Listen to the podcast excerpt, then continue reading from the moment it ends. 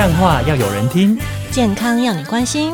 欢迎来到医疗五四三，我是泰迪，我是贝尔。哎，泰迪，我问你哦，是你们男生啊，会不会私底下都很喜欢开性功能的玩笑？我们男生其实聊天的时候聊一聊，其实除了呃吃吃喝喝，就是就是聊这方面的事情。所以都会在那边比较说长度啊、硬度啊、持久度之类的。其实其实我们比较不会直接这样子去聊说，哎，这个直接聊说这个数据。但是你知道，其实我们自己偷偷都还是会网络上搜寻 Google 这样搜寻这样。看看自己落在哪一个区间，是对啊，你知道，就是看一下是自己有没有在这个平均以上或平均以下。所以说，其实有很多，不管是男性还是女性，其实还是有很多性功能的迷思，对不对？对，可是而且你知道，就是 PTT 的乡民，他们每个都说自己是三十公分，他们有那种快乐尺，对啊，一公分、两公分、三三，十。然后就跳三十。好，那我们今天呢，就请到一位专家来为我们解答一些我们平常会想会看到的一些迷思。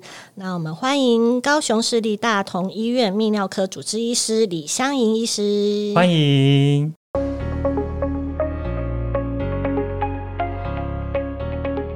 大家好，呃，香莹医师啊，你觉得呃，就是刚刚延续我们刚刚的话题，就是如果以医学的角度来看的话，台湾的男生嗯，那他们的阴茎平均的长度大概是多少呢？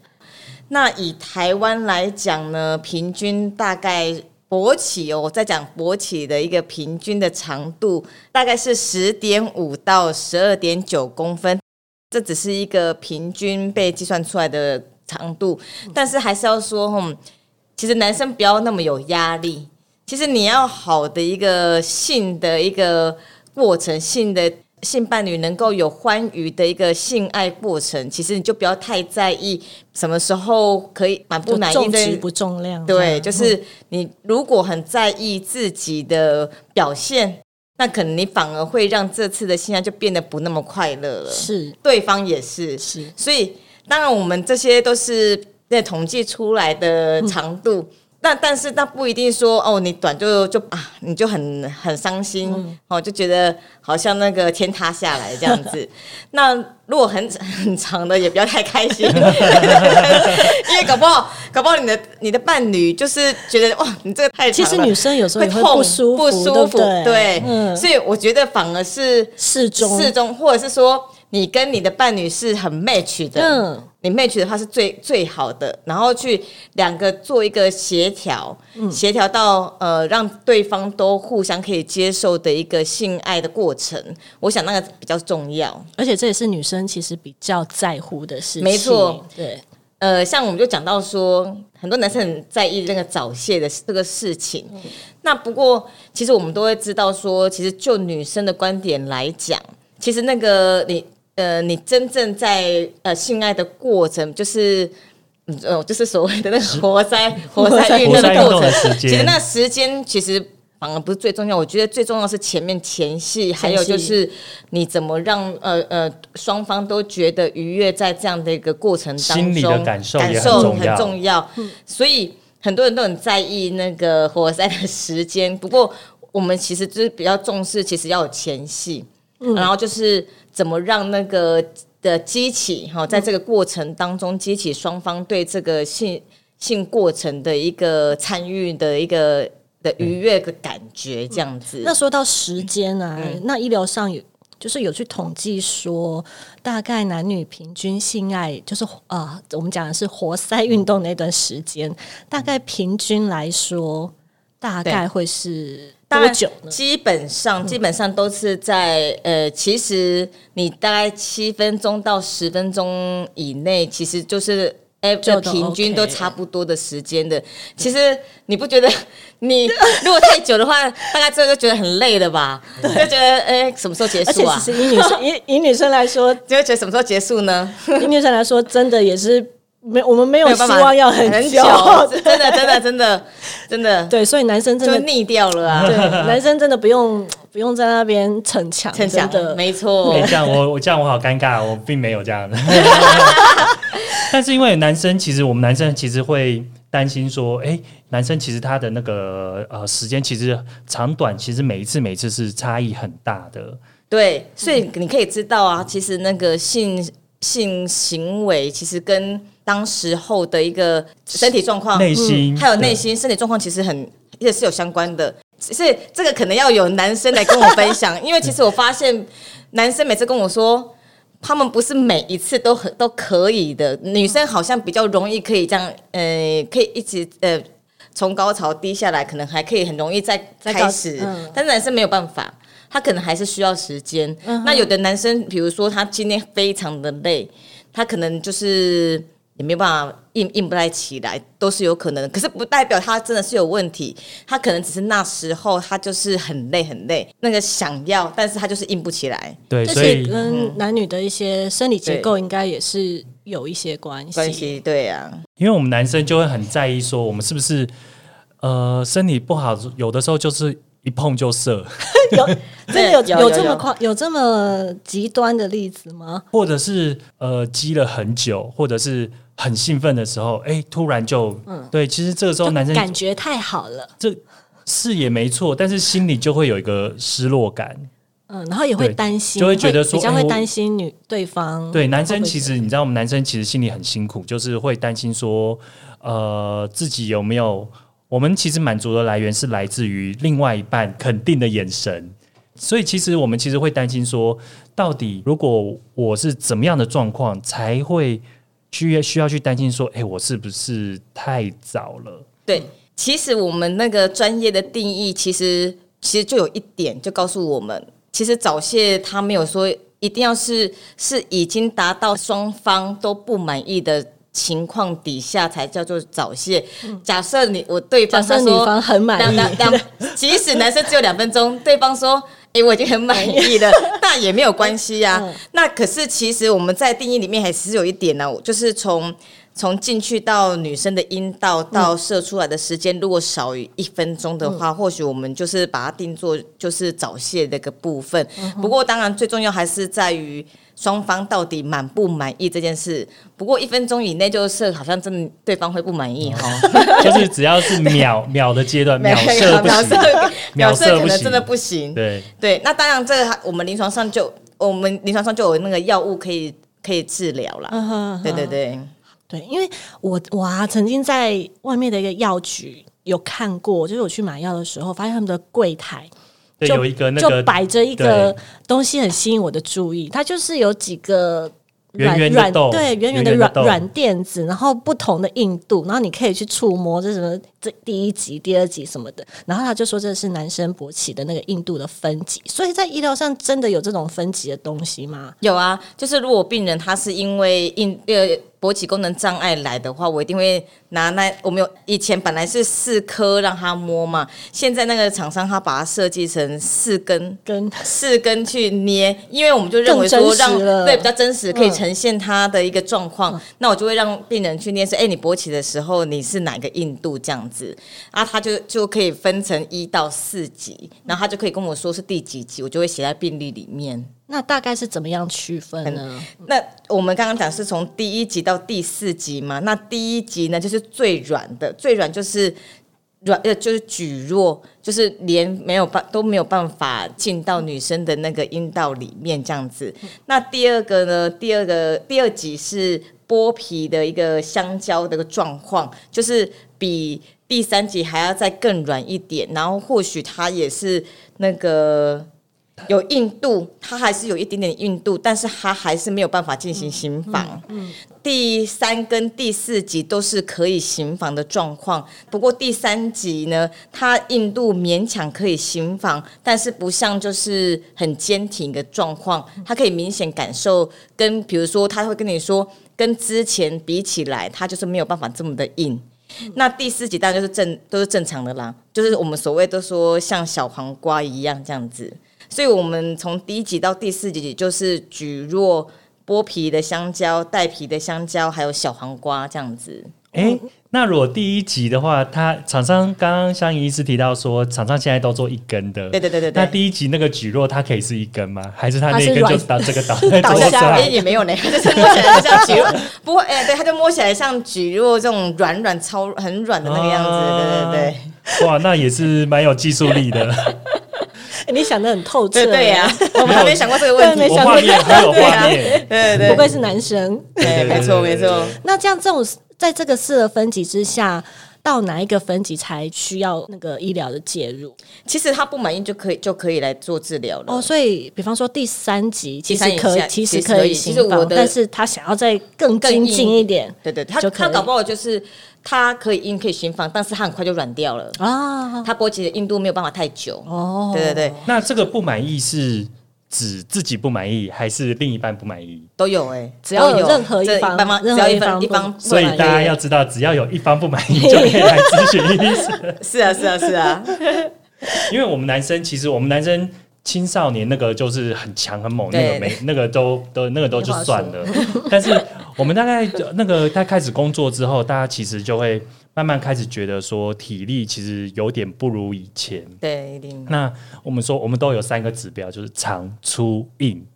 那这三个指标呢，后来你慢慢就会有的人其实状况不太一样，他就会说三个可能你不太可能三个都有，嗯，那可能就是你就就是只有两个，就是你长粗就不硬，然后呃，粗硬就不长，好像 好像没有印就就比较就就很惨、啊。你意思是说没有那么完美，但是其实最关键的还是 硬度。硬度，硬度比对较重要，长短其实不是很重要。对对对，大部分应该都还是都够用啦，够用就好。够用就好，真的是够用好。对对对，那对。但是呃，印度只要自己或另外一半觉得不满意，因为没办法行房，那真的是没有，就真的要寻求对赶快寻求。我们的帮忙了。对对对。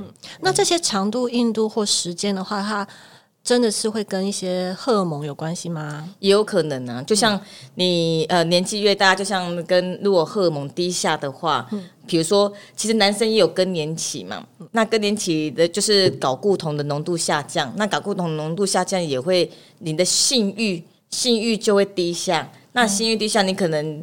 你心理的作用，你也没办法勃起这样子。那当然还有加上一些他自己本身年纪大，会有一些心血管的疾病。那心血管疾病其实跟勃起功能障碍又更有关系了，因为你勃起，你要勃起，你血要充血，要才那才会有硬度。那你你看那个小小的那个血管，如果硬化掉了、塞住了，它就没有功能。那没有功能的话，当然勃起的的功能就更低了。哦，所以血管的健康程度很重要。心血管很重要。所以我们就说，那个什么勃起功能障碍，可等于就是可能心血管疾病的的一个第一关。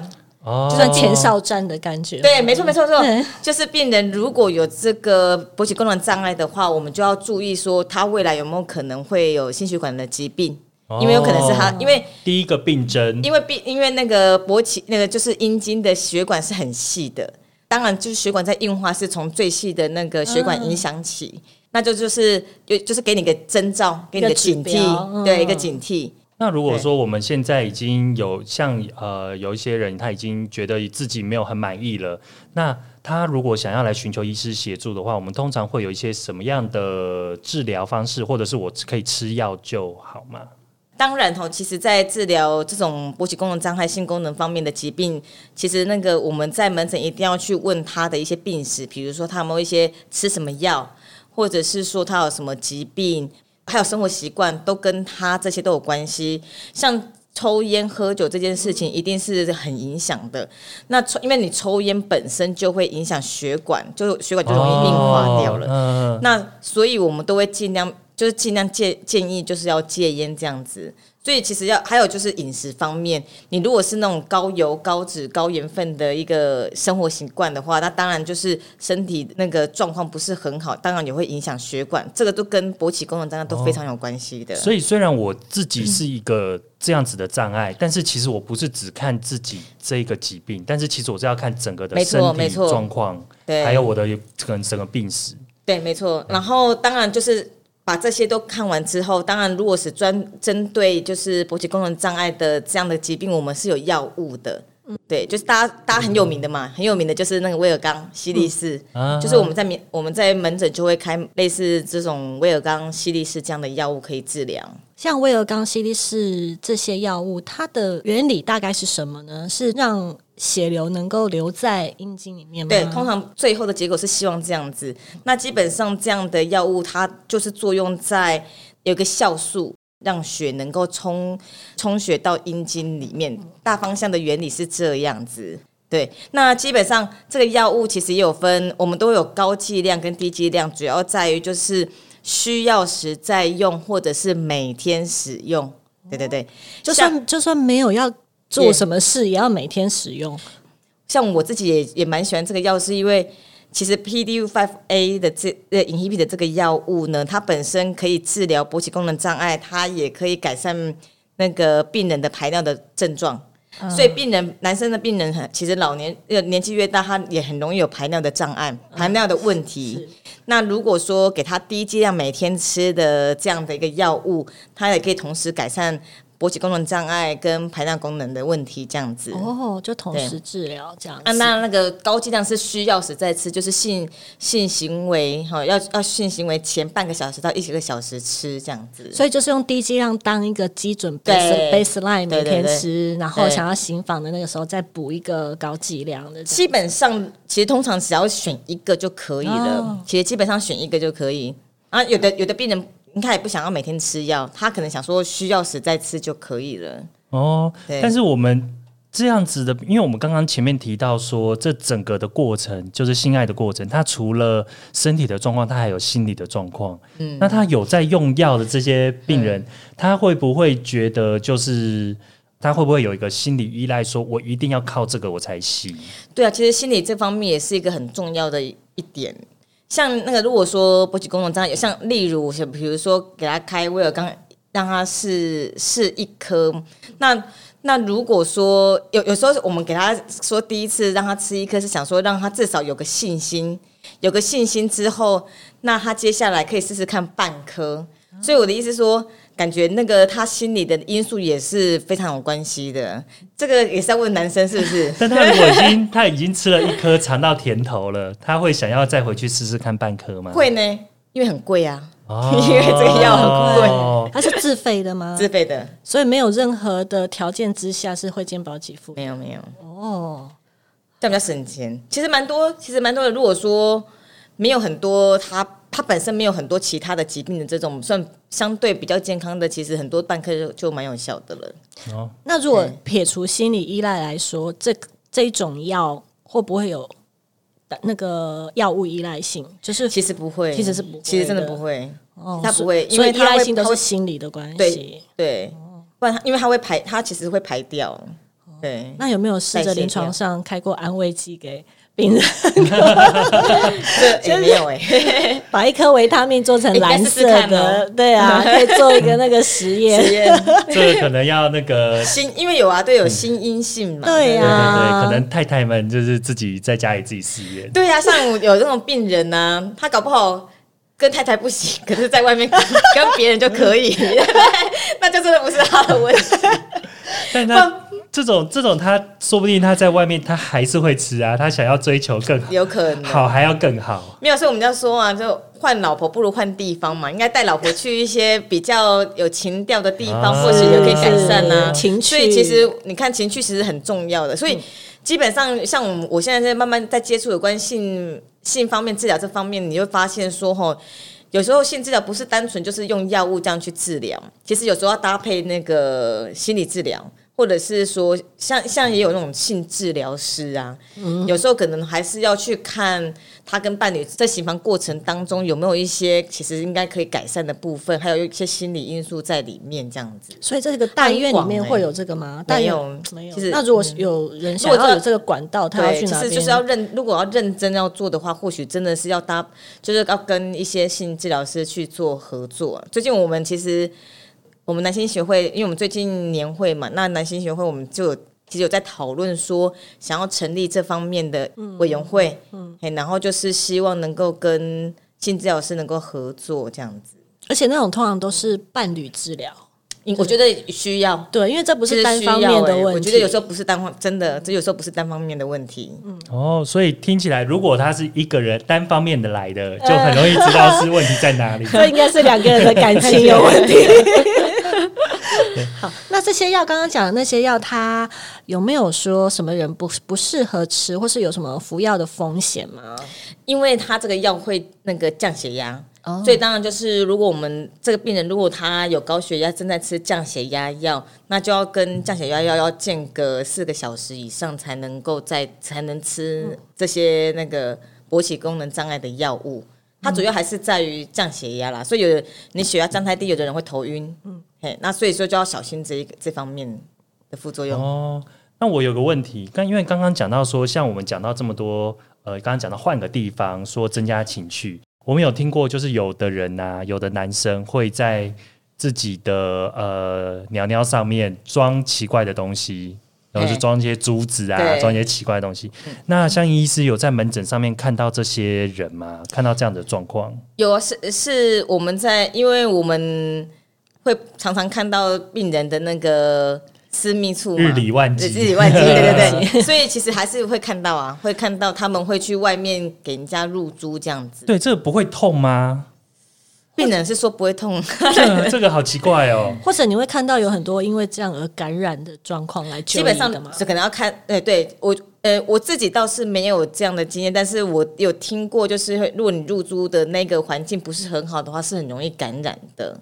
那感染的话，你就是你要付出比较多的代价，你可能必须要把它挖掉，甚至把那一块烂掉的东西把它切掉，这样子。嗯，对呀、所以真的是要小心呐、就是我我是女生，听起来都很痛了，很痛何况是大家不要为了 我觉得、嗯可能要访问那些人的想法了。下次看看有没有听众朋友留言给我们。说有入住的看跟我们聊请在下面留言。对呀、我也想知，我也很想知道，我想知道他们的感觉是怎么样。应应该是要问女生的感觉怎么样？我觉得男女都可以问。嗯，对对，我是很好奇、啊。而且我个人比较好奇是它是装在哪一哦层里面？哎我看它就装在那个包皮里，包皮内，包皮内所以，我摸起来是可以摸得到的。包皮内，它就应该它就那个埋在皮下而已啦，它就简单的埋在皮下，就是包皮里面，整根都有吗？还是只没有前段？就一前段，哦，只有前就，前段一颗而已，你就可以摸到一颗。所以是从尿道口不不不不是不是，从包皮打开来进放进去就可以了。哦，它它绝对不会用碰到尿道，它是就在包皮下面，就皮下而已。皮它应该就是把包皮切开放进去，啊，应该不会很难的手术啦，应该是不是很难。那听起来还是很痛。但应该不是，通常都不是在医院或者诊所做吧？通常不会，通常都是些不不是合格医疗的地方啦。对对对对对，这样那有听看众朋友知道什么，这个也可以留言给我们。对呀、我们的泰迪好像很有兴趣。啊，也是不用了。对对对对，好，那我们休息一下，我们喝个水，等一下再回来。感谢百灵果 News 对我们的技术指导。百灵果 News 让生硬的国际大事变得松软好入口，欢迎大家收听。好，欢迎回来。那刚刚我们上半场我们讲到说，呃，男生的一些呃性功能障碍，还有一些呃迷思。那但是其实女生也会有相同的问题。对，不过女生的问题，我我能想象到的大概就是松紧的问题。其实这个也是我们男生，其实这个其实应该是会困扰这个两性、困扰夫妻相关的这个，应该蛮大一个问题我。们先聊一下女生的生理结构好了。女生的呃，女生的阴道的部分，它的长度大概会是大概有多少呢？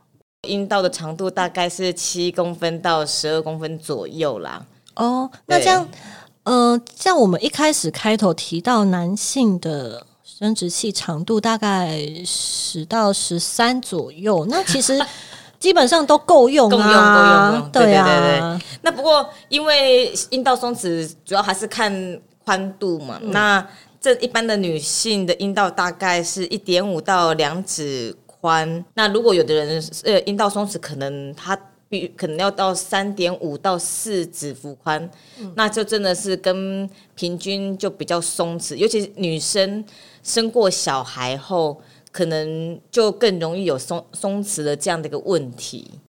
三个指腹是女生的指腹还是男生的指腹？对 应该用自己的吧，因为每个人的手指速度不一哦，你这样讲也合理哦。也合理。而且其实它是弹性的啊，对啊，所以你很难说你的二点五到底是 所以我觉得那个都最松啊真的，我觉得啦，我真的觉得说。松紧度或者是这种性方面，都还是要看双双方。方的搭配的状况，你知道吗？嗯，对。对，啊，所以啊像因为我常常在常也会常那个动那个女生方面的手术，那你看有的人真的他就是你目测来讲，真的有的人就是比较，你就可以感觉他比较紧实，那但是还是他还是有的人就是比较不满意。那我知道，比较松。就是他另一半太小啊。啊，，对，就是这样啊，这其实是一个相对的对。相对的问题嘛。对，嗯，所以其实对。造成女性松弛的原因，大概就是生产。生产，对对对，啊，不过如果说那生产生产完，然后妇产科医师有帮他缝的很好，就像以前我们老师说的，那他的病人生完，他还是会让他恢复到像处女一样，他说 like a virgin 这样子。以前我们老师常常这样讲，哇，这么好！哇，这个 slogan 真的很有力耶。对啊，like a virgin，因为我知道有些人生产完会顺便请妇产科医师，可能做个修补的手术。对对对对对对对。这个手术是自费的吗？啊，不晓得哎、生产应该是还好，不过如果说之后松弛的手术，哦，或或者是阴道雷射都是自费的，那所以呃，阴道松弛的这个问题会是呃台湾剖腹产的比例这么高的原因吗？不是，不是，应该就应该应该不是。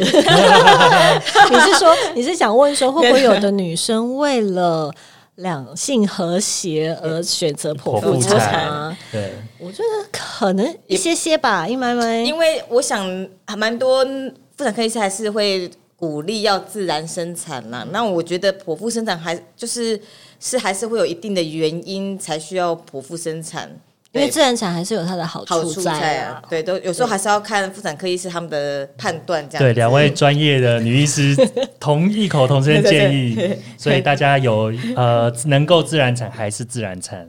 不过因为呃，当然有的人是怕自然产，还有另外一个问题就是尿失禁，它比较容易有尿失禁这样的问题。哦，都是因为生产的关系。对，还有它的那个危险危险度的的比例是增会增加的。嗯哼好，那刚刚提到，如果说真的产后的阴道比较松弛，然后想要来改进。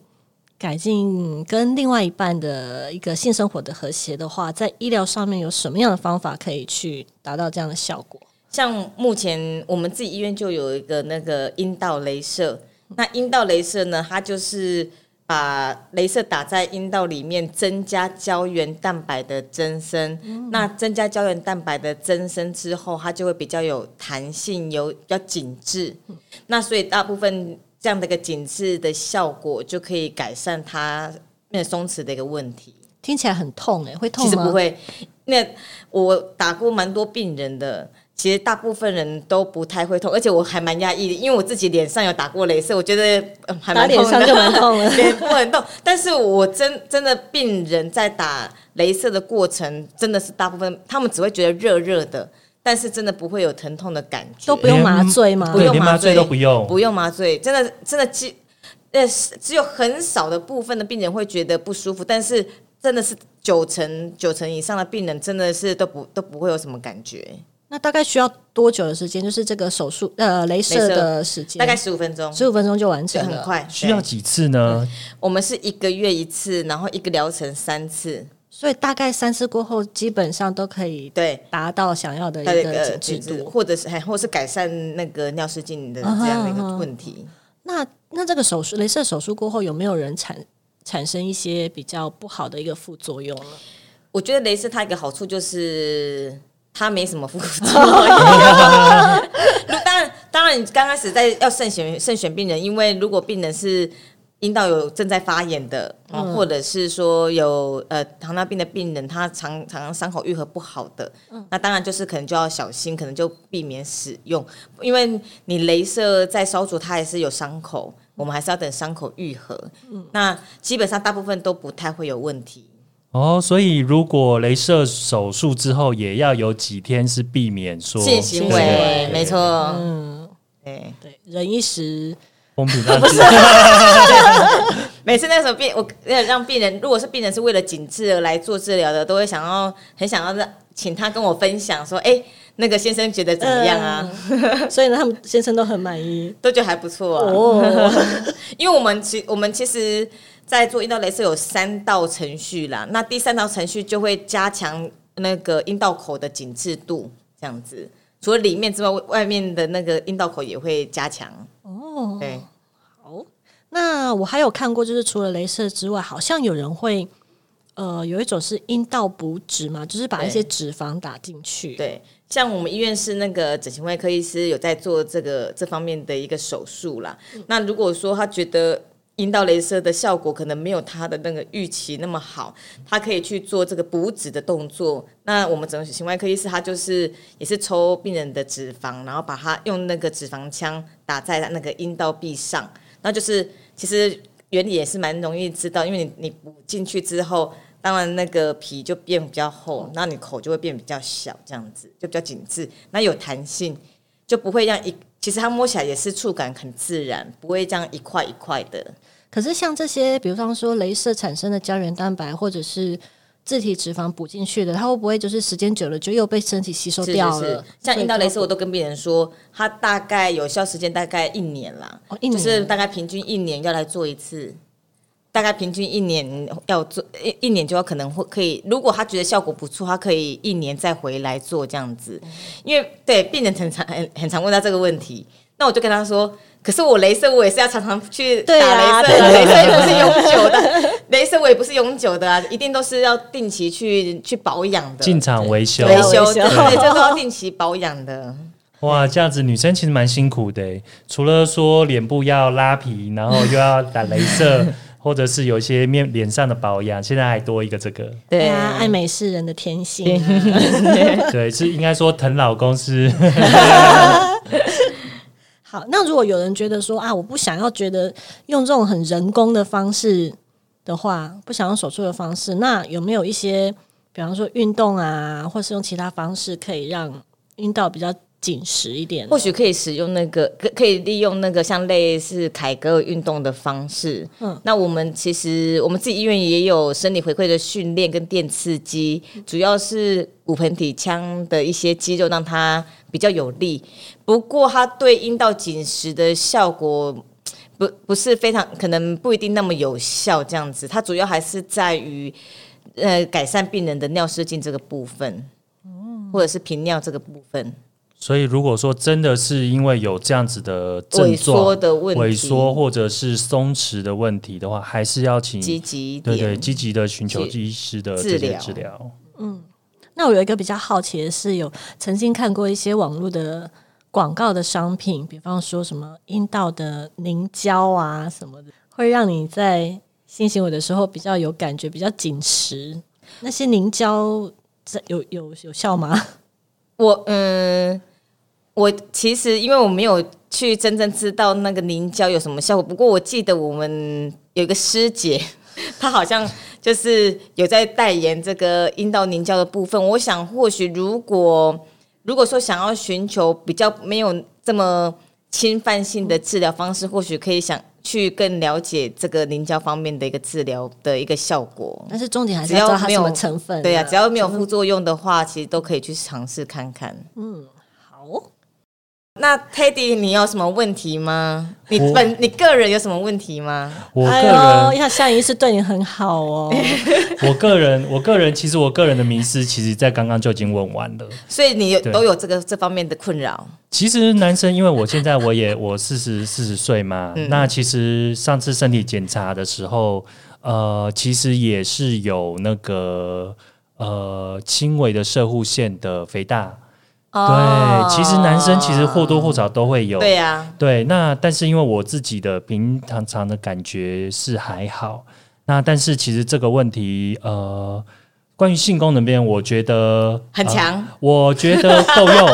我们不会说自己很强，我们只会说自己还够用。对对对，但是其实像那个呃这种射护腺肥大的问题，因为我之前在在药局这边工作的时候，就是其实也是知道说，呃，有一些药品可以辅助。呃，我其实比较多的问题就是尿男性排尿尿失禁的问题。其实想跟你说，就是年轻男性有可能射护腺比较大这个问题，但是但是也不用太担心啦。有时候射护腺大小跟症状不一定成比例，有的人射护腺它可能有点肥大，但是它没有症状，那射护腺指数也是正常，那就是观察就好，定期追踪就好。那除非是说，如果说那个他真的有症状。然后或者是他射护腺指数是有增加的状况，那就要去更进一步的检查这样子。那香盈医师他自己有经营他自己的粉砖，叫做香盈医师的会谈室泌尿那些小事。所以如果各位听众朋友有什么医学上面的疑虑的话，都可以留言给香盈医师知道哦。大家如果有什么想了解的健康问题，欢迎在我们的脸书专业或是 IG 留言，搜寻。Doctor 一六五四三医疗五四三就能够找到我们喽。那我们下集见，拜拜。